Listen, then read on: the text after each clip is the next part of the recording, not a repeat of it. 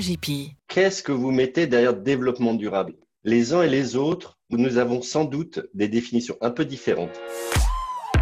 Nous n'avons pas tous les mêmes attentes ni les mêmes aspirations. Alors, comment trouver la solution d'épargne qui correspond à notre vision du développement durable? Dans le dernier épisode d'AJP l'épargne-moi, nous avons vu que les labels ont été créés pour nous aider dans notre choix, nous orienter, comme par exemple le label ISR ou, le dernier en date, le label Relance. Alors oui, c'est vrai, il nous aiguille dans notre choix, mais il n'explique pas tout et certaines questions restent sans réponse. Est-ce que toutes les entreprises ont leur place dans l'épargne durable? Comment sont-elles sélectionnées? Et par qui sont-elles sélectionnées? Dans cet épisode, on va tenter de répondre à toutes ces questions en compagnie d'Axel Pierron de la société Sustainalytics. Est-ce que toutes les entreprises ont leur place dans des produits d'épargne durables? Eh bien, ça dépend. Ça dépend de leur note ESG elle est déterminée par une analyse poussée. Chaque entreprise va être analysée en fonction de trois critères environnemental, social, gouvernance. Et par la suite, elle recevra une note.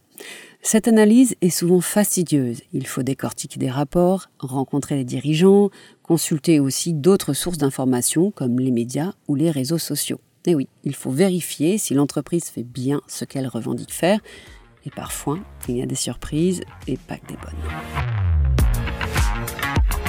Mais alors, qui réalise ces analyses? Eh bien, ça peut être des banques ou des compagnies d'assurance, car ce sont elles qui proposent des produits d'épargne responsables aux particuliers.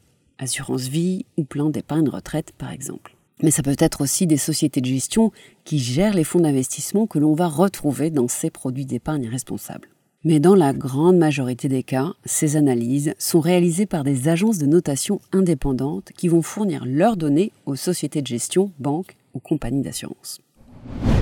Il n'y a pas de méthode de notation officielle. Chaque agence de notation a ses méthodes et ses propres critères de notation. Chez Sustainalytics, qui est un des grands noms de la notation ESG, leur spécificité est d'analyser comment l'entreprise va gérer son risque ESG comme nous l'explique Axel Pierron, responsable chez Sustainalytics.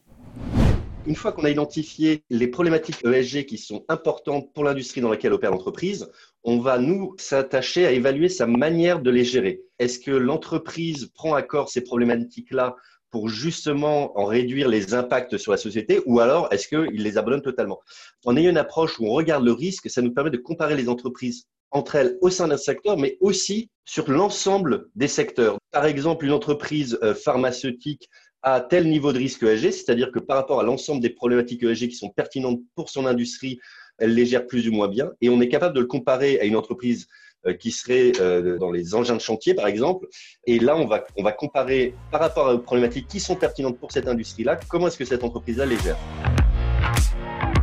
Maintenant que la société a une note, il est donc plus simple de la sélectionner, de la mettre en portefeuille. C'est l'étape dite de l'intégration. Simple. Oui, sauf qu'il existe plusieurs approches d'intégration, et c'est d'ailleurs peut-être même le nerf de la guerre. Il y a un grand nombre d'approches différentes. On va avoir l'approche exclusion où on va considérer qu'un euh, certain nombre d'entreprises, soit parce qu'elles ne, euh, correspondent pas aux normes euh, définies par les Nations Unies qui s'appellent les normes Global Compact, soit parce que elles ont des pratiques qui ne sont pas alignées avec vos valeurs, par exemple parce qu'elles vont faire euh, de l'expérimentation animale, soit parce que ça peut être aussi lié à des valeurs religieuses, par exemple euh, liées à l'avortement, soit parce que ça peut être des valeurs, elles sont impliquées, elles ont des revenus qui sont liés à la marijuana, elles, elles ont des revenus qui sont liés au charbon ou ce genre de choses. On peut considérer que là, on va exclure ces entreprises. En principe, quatre grands secteurs sont concernés par ces exclusions religieuses. L'armement, l'alcool, le tabac et les jeux d'argent. Certaines maisons de gestion, banques ou compagnies d'assurance, décident d'exclure des entreprises comme la Française des Jeux, parce que jeux d'argent. D'autres ont une approche beaucoup plus positive, plus inclusive. Dans le cadre d'une approche inclusive, le sélectionneur cherche des entreprises qui ont un impact positif sur la société en dépit de leur secteur. Par exemple, des entreprises qui vont faciliter l'accès à l'éducation ou mettre à disposition des logements à faible loyer. On peut aller beaucoup plus loin, par exemple en cherchant à évaluer l'impact d'une entreprise sur la société. C'est ce qu'on appelle l'approche impact. L'approche impact, c'est d'évaluer l'entreprise sur l'ensemble de son impact. Donc, on va regarder la partie positive. Donc, effectivement, est-ce que l'entreprise fournit des produits et services qui ont un impact positif sur la société?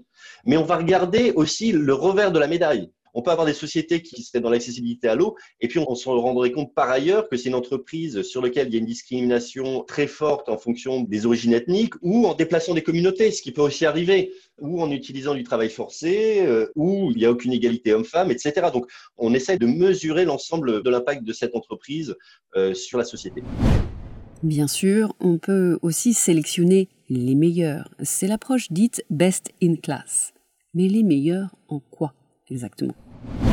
Vous allez avoir des acteurs qui vont garder les meilleurs dans chaque secteur d'un point de vue ESG, mais vous pouvez aussi avoir une approche best in class qui va plus finement regarder certains éléments, parce que vous pouvez avoir des fonds qui sont focalisés environnement. Et donc là, je vais sélectionner des critères purement environnementaux, je vais dire, moi, ce qui m'intéresse, c'est les entreprises qui gèrent bien les risques environnementaux. Et donc là, je vais faire du, best in class environnemental ou du best in class sociétal. Je pourrais essayer de monter un fonds demain qui s'intéresse uniquement aux entreprises dont la politique fiscale participe à la cohésion et dont on qu'ils ont ils n'ont pas mis en place de politique d'optimisation fiscale qui pourrait avoir un, qui, voilà, qui a un impact sur la cohésion sociale.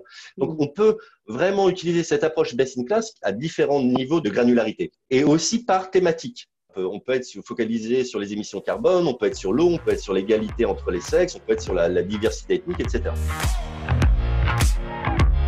En pratique, ces différentes approches se cumulent.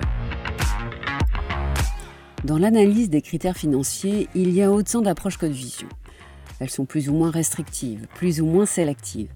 Et finalement, ça peut se comprendre puisque nous n'avons pas tous les mêmes attentes, pas tous les mêmes aspirations. Pour certains, l'environnement est une priorité, alors que pour d'autres, eh bien, ce sera local. Mais il y a quand même des limites. L'autorité des marchés financiers et le législateur le rappellent régulièrement. Ils font en sorte de fixer des bonnes pratiques pour qu'on puisse s'y retrouver. Lesquelles?